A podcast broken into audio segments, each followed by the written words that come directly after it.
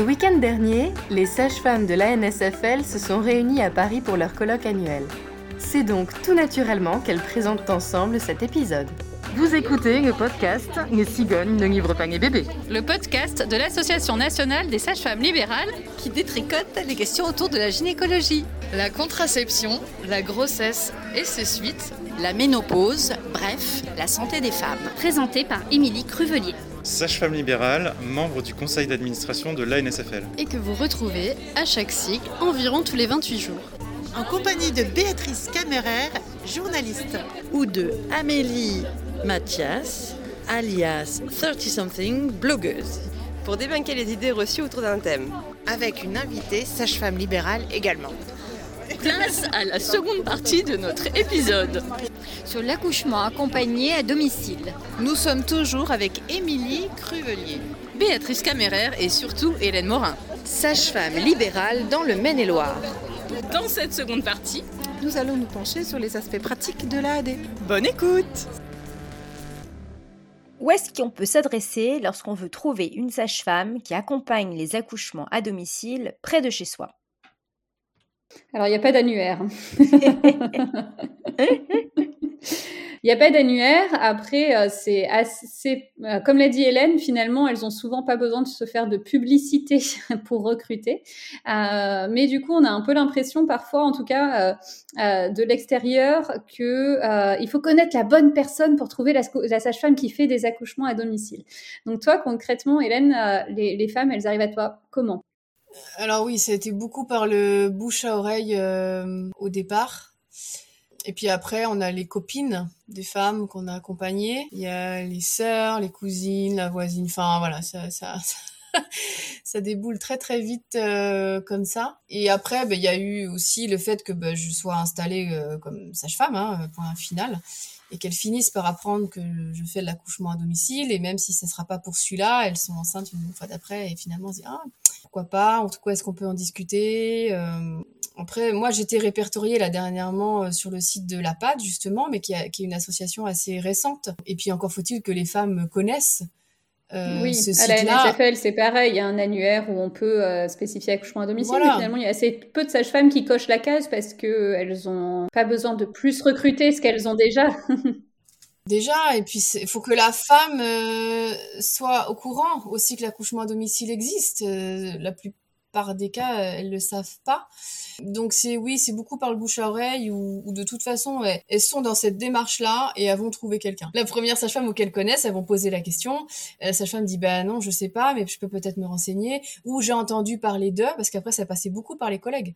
Bien sûr, moi j'ai régulièrement des femmes qui me disent j'ai ce projet-là, euh, je sais que vous vous le faites pas, est-ce que vous connaissez une sage-femme qui accompagne quoi? Donc voilà, ça, peut passer euh, aussi par, euh, par les professionnels qui accompagnent les femmes au départ. Et après, ça va être moi peut-être qui vais prendre le relais un certain temps. Et puis après, elle retourne avec le, professionnel initial aussi. Hein. Et puis, il y a les réseaux sociaux, je pense. Elles se parlent beaucoup hein, sur les réseaux sociaux. Et donc, il y en a une qui va dire, moi j'ai été accompagnée avec une telle, vas-y, contacte-la. Combien ça coûte de faire, d'être accompagnée pour un accouchement à domicile? Déjà, la Sécu, euh, la sécurité sociale, prend en charge la consultation, les séances de préparation à la naissance et euh, l'accouchement en tant que tel, y compris à domicile. Autant on n'a pas d'assurance, autant c'est pas légal de pas avoir d'assurance, autant il est toujours légal d'accoucher à la maison, autant la sage-femme va être payée par la Sécu. Ça, c'est légal. oui, ils sont plus à une contradiction près.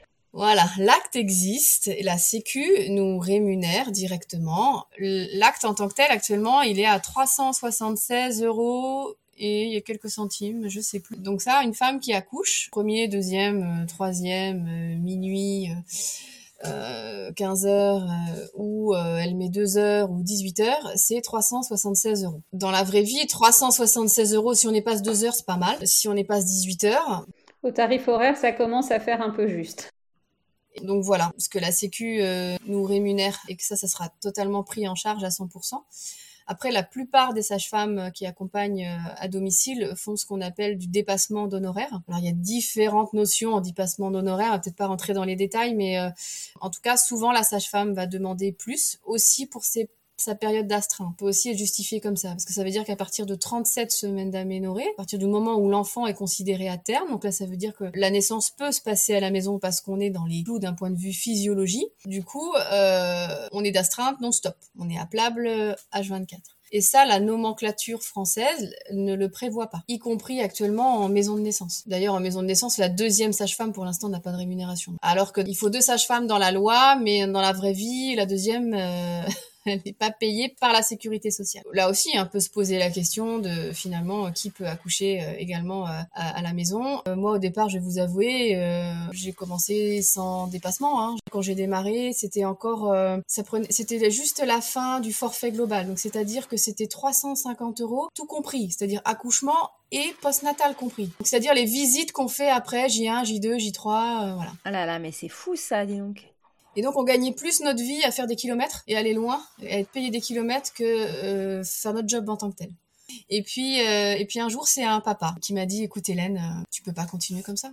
Tu peux pas gagner que ça de ta vie, quoi. T'as beau aimer ton métier être passionné, c'est pas possible. Lui, il est vigneron. Il m'a dit, mais il faut mettre aussi le tarif que tu donnes en termes de qualité à ton travail, pas que en termes de temps. Et du coup, c'est vrai que ce papa-là, quand même, m'a fait cheminer en termes de qualité aussi. Et euh, j'ai commencé à proposer un, tarif qui est très très bien passé. En fait, limite, à chaque fois, c'était ah, c'est tout.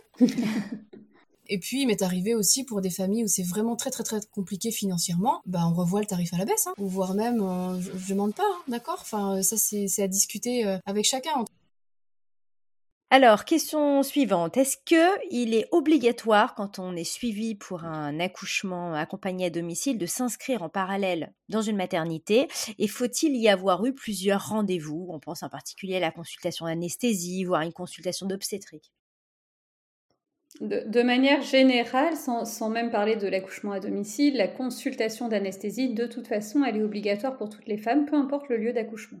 Tout à fait. Et euh, ensuite, les suivantes, elles sont pas euh, obligatoires dans un lieu euh, précis. Par contre, moi, c'est une, indication d'aller au moins une fois dans, la structure qui pourrait être la structure de, relais ou de transfert pour que le dossier complet soit là-bas, mais aussi pour que la femme, le couple expose leur projet et que ça soit transparent et que ça soit annoncé. Puis dernièrement, je vais pas vous le cacher, en tout cas dans les, par ici, les maternités sont très contentes de les voir qu'une fois parce qu'elle déborde complètement. C'est ça aussi la réalité.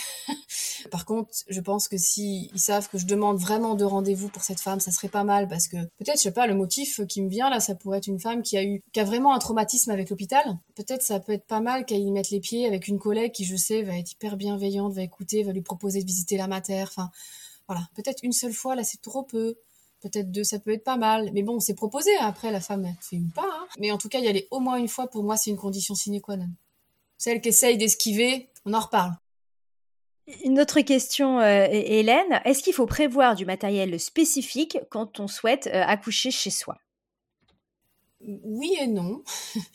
en tout cas, moi, je leur donne une liste euh, en tout cas, celles pour qui c'est le premier bébé ou c'est la première fois qu'elles accouchent à la maison, il y a un côté un peu rassurant de dire on prévoit, on, on prévoit, on prépare et tout ça. C'est surtout du, du B à bas et du bon sens dans le sens euh, si on a super beau tapis blanc, euh, on va chercher à le protéger quoi. Préparer pour la suite des, des alaises, des serviettes hygiéniques, avoir des couches pour le bébé, avoir des serviettes pour l'essuyer. Enfin, c'est déjà préparer tout ça. Moi, ma condition, là encore, c'est purement personnel, c'est qu'elles mettent tout ça dans un cabas, dans un sac euh, dans un panier de linge, peu importe dans quoi, mais en tout cas d'expérience, elles vont vivre leur travail à un endroit. Et puis au dernier moment, pour je ne sais quelle raison, elles déménagent et elles vont dans le salon euh, qui est de l'autre côté de la maison par exemple. Et là, c'est branle-bas de combat, faut ramener le bonnet, les serviettes parce que clairement, voilà, enfin, d'expérience, maintenant je dis maintenant au papa, on met tout dans le même endroit et hop, on emmène la caisse et on suit, euh, on suit la femme avec la caisse, peu importe où elle décide d'aller au tout dernier moment. Et donc c'est du matériel, euh, oui, euh, un peu comme dans les films là pour le coup, hein, de l'eau chaude, des serviettes, euh, des gants. oui, je leur fais acheter un désinfectant avant, des compresses, que la vitamine K1 aussi qu'on donne au bébé après la naissance. maintenant, je leur prescris en amont c'est vraiment du petit matériel de confort, d'avoir de quoi manger, grignoter, boire un petit peu euh, sous la main, d'avoir bien chaud, d'avoir une bouillotte, euh, d'avoir de quoi protéger l'environnement parce que oui, un accouchement c'est pas sale mais c'est pas hyper propre non plus. c'est plus d'ordre euh, pragmatique que Oui, que spécifique à l'accouchement à domicile finalement. Oui, et puis, puis entre certains qui vont choisir euh, de mettre une bâche, euh, d'autres euh, un vieux drap, d'autres du jetable, d'autres du lavable, ça chacun fait comme il veut. En tout cas, je fais pas la lessive après. ça Alors, est-ce qu'on peut accoucher dans l'eau à la maison? Oui, ah oui, oui, c'est même souvent d'ailleurs. Alors elles font comment? Elles, elles, louent des piscines particulières ou finalement euh, celles qu'on utilise l'été pour les enfants, euh, ça va bien euh, Comment ça se passe? Eh bien certaines vont louer des piscines, oui. Alors avec le Brexit, Brexit c'est de plus en plus compliqué parce que c'est souvent des, je dis des bassines parce que c'est comme ça qu'on dit en anglais, des baignoires qui sont fabriquées en Angleterre ou louées en Angleterre. et là, ça coûte une fortune de les faire venir, ça prend un temps phénoménal. Enfin voilà. Euh, je crois qu'il y a d'autres combines euh, en Allemagne euh, maintenant. Enfin, en tout cas, moi, c'est pas moi qui m'en occupe. Ça, je sais qu'il y a des sages-femmes aussi qui s'en occupent. Oui, il y a des collègues qui louent leur, qui, qui ont une baignoire elles-mêmes et qui demandent aux parents juste d'acheter la bâche, quoi, une espèce de, de bâche à l'intérieur en fait, c'est un liner individuel, voilà, un liner à usage unique. pour, pour chaque patient. Alors moi, c'est une condition aussi que je demande. Après, elles, prennent la baignoire où elles veulent, elles la louent, elles l'achètent peu importe, mais par contre, je demande à ce qu'elles aient un liner à usage unique, on n'accouche pas dans la piscine de la copine. Quoi. Et puis certaines, c'est leur baignoire, hein. ça marche très bien aussi. Pareil, hein, dans la, question des conditions, à la fois dans ce que souhaitent les parents et puis dans, ce qui peut arriver, est-ce que la présence des frères et sœurs, c'est envisageable au moment de l'accouchement? Est-ce que toi, tu as déjà vécu des, accouchements où les aînés euh, étaient présents euh, oui, est-ce qu'il faut s'organiser du coup quand on a déjà des enfants euh, pour qu'ils soient euh, gardés? Ou est-ce que si c'est la nuit et qu'ils dorment finalement ça peut se passer euh, sans les réveiller? Comment quelle est la partie concrète d'anticipation dans ces cas-là? Alors là, souvent, celles qui ont déjà des, enfants l'abordent très tôt cette question-là. Soit c'est déjà très clair dans leur tête, non, ils seront pas là. L'accouchement, c'est une dimension très intimiste et très sexuelle aussi. Hein. Dans tous les cas, c'est quelque chose qu'on aborde aussi en, en, prépa souvent, même si euh, c'est leur souhait que les enfants euh, soient là. Moi, j'ai pas d'objection euh, majeure, si ce n'est que j'apporte toujours certains bémols par rapport au fait que finalement, peut-être que la femme, de prime abord, elle s'imagine que les enfants vont pas la déranger, et le jour J, elle va pas rentrer dans le processus d'enfantement et d'accueil du, prochain. Elle est branchée sur les premiers. Et donc, il m'est déjà arrivé d'inviter, je me rappelle d'une histoire, c'était en pleine journée. Il était prévu que les deux grands soient là. Déjà, l'aîné qui avait à l'époque 8 9 ans, finalement, ce jour-là, il a dit Ah non, non, mais moi je vais à l'école. Donc, ok, il a pris son bus, il est parti à l'école. La deuxième, elle avait deux ans et les grands-parents qui étaient là, parce que ça, souvent, je dis, ok, moi, que les aînés soient là, mais comment vous faites alors? Comment vous prévoyez le fait que le papa, ça va peut-être être délicat d'être avec l'aîné, avec euh, la femme qui accouche, donc sa femme, et éventuellement avec moi qui vais demander, euh, t'as pas un autre gant de toilette euh? voilà. Et avec lui-même aussi. Et oui, et là, c'est compliqué. Donc, du coup, faut, faut les amener à cette réalité-là, et pour certains, c'est dire, ah oui. Donc, parfois, ça peut être quelqu'un de plus qui est là. Là, c'était les grands-parents qui étaient là, et en fait, ça bloquait, ça bloquait, ça bloquait ça avançait pas. J'ai suggéré d'aller faire un petit tour au parc. Franchement, la gamine, elle a passé la porte avec ses grands-parents et là, euh, boum, boum, boum, contraction sonore. Euh, l'enfant est né très rapidement après, alors qu'on attendait depuis un moment. J'ai eu des situations où euh, où c'était pas prévu que les aînés soient là et finalement ça allait beaucoup plus vite et ils étaient quand même là. Enfin, il y a tous les cas de figure. Dans tous les cas, il faut prévoir un plan B. Pourquoi? C'est si on part, si on déménage. Si on va à la maternité. Ouais, dans tous les cas, il faut un plan B pour ça, parce que moi, a priori, je garde pas les enfants non plus après. ça serait dommage que le papa euh, reste, parce qu'il va, l'enfant va pas rentrer à la maternité, hein. encore moins maintenant. Donc, euh, donc non, euh, il faut de toute façon des plans B. Après, dans la vraie vie, on s'adapte. Concrètement, comment ça se déroule un accouchement à domicile? Est-ce que voilà, tu vas tu, tu vas rester joignable 24 heures sur 24, on va t'appeler au téléphone, tu vas venir dès le début du travail? La règle, c'est qu'ils appellent quand ils ont besoin. En tout cas, euh, m'appeler euh, quand ça fait euh, deux heures qu'ils ont des contractions toutes les cinq minutes, ça je m'en fous. Soit on arrive beaucoup trop tard, déjà depuis longtemps, soit on arrive beaucoup trop tôt et on a fait croire à la femme qu'elle était en travail alors qu'en fait pas du tout. Alors ce que, si je puis me permettre, c'est la même règle pour les femmes qui partent à la maternité. Hein. souvent, elles ont très envie qu'on leur donne des données chiffrées avec un repère temporel très très strict, mais dans la vraie vie, ça fonctionne pas quoi. Effectivement, que ce soit pour du domicile ou, les couples que j'accompagne aussi, euh, où c'est pas du domicile, hein, c'est la même consigne. C'est y, aller quand vous avez besoin et même si vous sentez que c'est très tôt, mais que vous galérez déjà, que ça patauge dans la semoule, vous n'êtes pas en sécurité, pas en confiance, c'est le moment d'appeler ou de partir. Tout à fait. Et il m'arrive, euh, plus souvent pour un premier bébé, c'est vrai, mais pas que, de venir. Je sais très bien que je viens pour rien, entre guillemets. Enfin, pas pour un accouchement en tout cas. C'est pour la petite répétition, pour se sentir en sécurité. Moi, je trouve c'est comme les faux départs à la maternité. Hein. C'est, euh, on, s'est un petit peu assuré que, que, tous les rouages étaient bien huilés et que euh, on se sent ensuite en sécurité pour que ça fonctionne bien. Quoi. Tout à fait. Et ça, c'est très vite dédramatisé avec les couples. Faut pas le vivre comme un échec. Faut pas le vivre. Oh désolé, on t'a appelé pour rien. Ben non, parce qu'en fait, généralement, il y a des réajustements qui se font là. Il y a des choses qui se disent. Il y a des peurs qui s'évacuent. Il y a, dans tous les cas, il se passe un tas de choses quand même. Et puis bah je fais du tour et puis et puis je dis bah la prochaine normalement c'est la bonne. Et, et puis bah, certains couples oui ils ont pas besoin très tôt. Et ça, je dis pas que je parierais en amont parce que régulièrement je me trompe et heureusement que les bébés me font mentir régulièrement. très, ça c'est très bien, ils me remettent à ma place. Mais euh, certains, je suis pas surpris. Quand, déjà quand c'est le papa qui m'appelle, c'est que c'est déjà bien avancé. C'est qu'elle est plus en capacité d'appeler elle-même. Et puis j'ai eu parfois à dire, euh, bah, Hélène, euh, là faut que tu viennes. Enfin dans tous les cas, je vois les cheveux.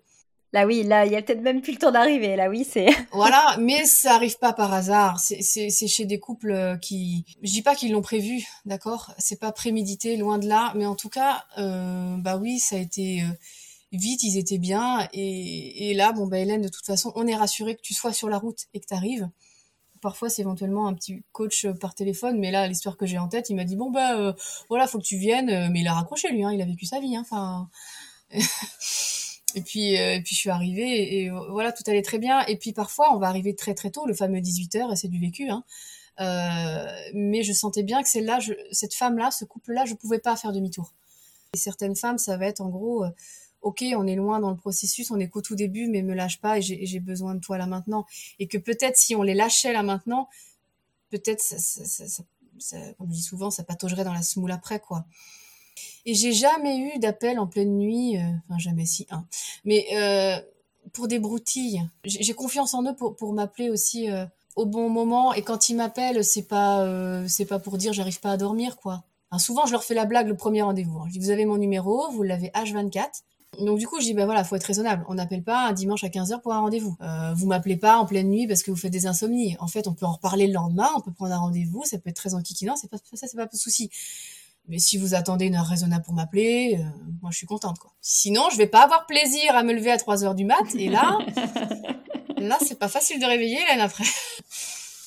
Et par contre, moi, ma consigne aussi, c'est quand même de me prévenir qu'il se passe des choses à tel endroit. Pour mon organisation familiale, c'est en gros, moi j'ai trois enfants. Si je sais qu'à 45 minutes de chez moi, il y a euh, Madame Intel qui a perdu les os, euh, je m'organise le lendemain pour prévoir la cantine, peut-être, euh, mettre une mamie sur le coup, mettre une voisine, enfin bref. Ça, c'est ma popote à moi, mais euh, j'ai besoin de m'organiser moi aussi. Qu'est-ce qui se passe, Hélène, du coup, si, si tu as deux femmes, justement, qui t'appellent et qui ont besoin de toi en même temps? Eh ben, c'est jamais arrivé. J'ai déjà eu deux accouchements le même jour, ça oui. Euh, dont une où je suis partie la nuit, il naît au petit matin, et puis j'ai un texto d'une autre. Par contre, dès que je sais je suis chez une dame et que j'ai un texto d'une autre ou un appel, je leur dis je ne suis pas disponible. Je reste au minimum deux heures après l'accouchement. Ça, c'est indispensable, même si l'autre a la couche. Hein. Je dois terminer ma, ma, surveillance. Et si je dois pas être là pour l'autre ou si elle doit partir à la maternité, ben, éventuellement, ça fait partie du jeu. Alors du coup, il y avait encore une, une question hein, qui revient beaucoup chez les parents euh, qui souhaitent euh, accoucher en dehors de l'hôpital. C'est la question de l'utilisation du placenta. Euh, alors voilà, qu'est-ce qu'il y a comme possibilité pour le récupérer? Est-ce que tu as aussi possiblement des, un avis, des données scientifiques sur des tendances un peu émergentes du bébé lotus, donc le, fait de ne pas couper le cordon mais de le laisser sécher, et sur la consommation du placenta alors, de 1, je ne ramène pas les placentas chez moi. Euh, de 2, si je les ramenais chez moi, ça veut dire que ça serait dans un dispositif euh, d'asserie, les fameuses poubelles jaunes d'hôpitaux, là.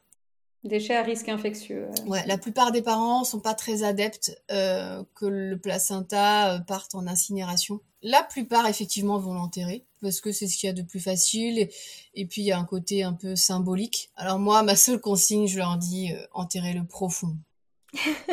Parce que les animaux en sont très friands. Certains vont le congeler aussi en attendant de savoir quoi en faire. Euh, la décision n'est pas forcément prise tout de suite. Euh, J'en ai pas beaucoup qui mangent leur placenta, donc la placentophagie. Moi, pour tout vous dire, j'ai découvert ça. Je savais pas que ça existait. Hein. Euh, la première qui a fait un smoothie avec, elle m'a dit tu veux du smoothie euh, Non non ça va merci. J'ai mis un bout de mon placenta dedans. Oui ben non moi ça va aller. Euh, et du coup me dire ouh là là pourquoi? Et en même temps me dire ben qu'est-ce que j'ai à m'immiscer là-dedans finalement? Tant que j'ai pas remarqué de problème euh, sur le placenta, tant que la femme a pas fait de fièvre et qu'il n'y a pas d'infection, tant qu'il n'y a pas eu de rupture de chaîne de froid peut-être sur placenta, j'en sais absolument rien scientifiquement parlant, d'accord? Et en même temps, euh, même si je leur dis qu'il faut pas le faire, concrètement celles qui sont convaincues et qui ont lu que, qui ont envie, elles vont le faire. Certaines vont faire des granules aussi avec, des granules homéopathiques. C'est interdit en France, mais elles, elles, vont demander ça à des labos euh, en Allemagne, en Belgique. Si certaines, c'est leur croyance, je vois pas ce qu'il y a de mal mais en tout cas, je prône rien non plus. Je leur dis pas, euh, vous pouvez faire ci, il faut absolument faire ça. Je veux juste rebondir sur l'histoire du lotus. Euh, ça, moi, par contre, ça me pose question. Euh, je leur dis d'entrée de jeu, par contre, aux parents, que je suis pas très à l'aise avec les bébés lotus. Déjà parce que j'en ai vu très peu, voire pas du tout. Et le seul, pourtant j'ai envie de dire ça quand même rien à voir, mais le seul où c'était prévu, qui, qui, qui les, les parents voulaient cette démarche-là, donc c'est-à-dire que on coupe pas le cordon du tout après une fois que le placenta s'est mis au monde lui aussi, on touche à rien. C'est un bébé qui a pas eu un démarrage très très facile à la naissance. Et, euh, et en tout cas, le fait d'avoir fini par clamper et couper à un moment donné, ça allait mieux. Mais on n'a pas fait que ça en même temps. Donc du coup, est-ce que c'était ça C'était pas ça? C'était mes croyances à moi Parce que moi aussi, je viens avec mes croyances. Hein. Bon, en tout cas, je suis pas hyper à l'aise. Et alors pour terminer, est-ce que euh, tu aurais des lectures, des films ou des sites? Alors on a déjà cité certains de sites, mais euh, que tu pourrais recommander pour s'informer, pour se préparer euh, à l'accouchement accompagné à domicile? Peut-être des films à ne surtout pas regarder. Hein, tu as le droit aussi de, de, les, de les mentionner. Alors on boycotte Baby Boom, d'accord? C'est pas ça accoucher. Ça c'est la vraie vie à l'hôpital et encore pas toujours, hein, d'accord. Dans les films standards, c'est de la comédie, hein, d'accord. Donc la femme qui perd les os, euh, qui hurle à la mort et le bébé est né un quart d'heure après, euh, ça c'est dans les films. C'est pas la vraie vie. euh, après des films, moi j'aime bien Entre leurs mains. C'est un documentaire que je trouve très juste, très humble et qui présente bien tout ce dont on a un peu parlé aussi aujourd'hui, hein, finalement peut s'inspirer d'autres films, mais, mais, attention aux femmes qui vont, couples même, qui vont s'inspirer de ce qu'ils voient et du coup croire que c'est comme ça qu'il faut faire. Ben non. Oui, qui vont projeter finalement comme quelque chose à accomplir et pas forcément par, euh, par rapport à ce qu'ils vont vivre, quoi. Attention aussi aux films euh, trop militants que moi je peux voir avec un regard un peu de recul, mais que je me dis que peut-être certaines, femmes, certains parents n'ont pas ce recul et on n'accouche pas à la maison contre l'hôpital. Enfin, c'est important en tout cas pour moi et dans la démarche et tout ça. Les livres, ben, j'aime bien Isabelle Brabant, qui est une sage-femme québécoise qui dit plein de choses intéressantes, qui pose plein de questions en fait. Et du coup, c'est ça aussi, c'est amener les parents à se poser des questions et à trouver leurs réponses à eux. Hein. Jacqueline la Villonnière, bon, ça j'ai déjà dit. euh, voilà, en termes de lecture. Hum, sur la douleur, euh, moi j'ai un peu un fétiche, c'est Maïti Treuland, euh, qui était sage-femme aussi. J'ai pas trouvé d'autres livres qui parlent aussi bien qu'elle, elle l'aborde euh, sur la douleur. Donc peut-être Émilie, toi t'en as d'autres, il y en a certainement d'autres, hein, d'accord? Moi, j'aime bien aussi, mais ça correspond pas à tous les parents. Mais je sais qu'il y en a qui ont pas mal adhéré à Ina Megaskin, euh, qui a écrit euh, Une essence naturelle. Alors, c'est une communauté hippie avec euh, tout ce qu'il y a autour, etc. Mais, mais le, comme il y a pas mal de récits, en fait, je trouvais que justement, il y a certains parents qui trouvent que ça montre une, grande diversité de ce que ça peut être, couchement et la naissance et la mise au monde de l'enfant. Et, notamment des femmes qui euh, soient accouchées en structure et sans péridurale, qui sont celles que je rencontre le plus, qui trouvent que ça vient donner une force oui, c'est le guide de la naissance euh, naturelle, le titre ah, euh, français. Euh. Ouais, et mon livre du moment, parce que oui, on se prépare beaucoup à l'accouchement, et finalement, même si ça dure longtemps, au regard de toute la vie après avec l'enfant, finalement, c'est pas si long. c'est le mois d'or, ou le quatrième trimestre de grossesse, pour après. Voilà, pour vraiment les accompagner et, et les préparer déjà à la suite, qui est une autre grande aventure. Merci Hélène. Merci beaucoup. Merci de nous avoir écoutés. Vous trouverez toutes les sources et références citées dans l'épisode sur le site de l'ANSFL dans le descriptif du podcast. Nous n'avons aucun lien d'intérêt, mais Hélène et moi sommes élus de nos conseils départementaux de l'Ordre des sages-femmes. Partagez ce podcast autour de vous, parlez-en à vos amis, afin que nous puissions tout ensemble briser les tabous autour de la santé des femmes. Ce podcast est produit par la NSFL, la musique a été composée par Alexis Logier, le mixage est réalisé par Amélie Mathias et l'illustration est d'Anne-Charlotte Bappel et Solène Ducréto. N'hésitez pas à vous abonner et on se retrouve au prochain cycle pour vous livrer un nouvel épisode où l'on répondra à toutes les questions autour du dépistage du cancer du col de l'utérus.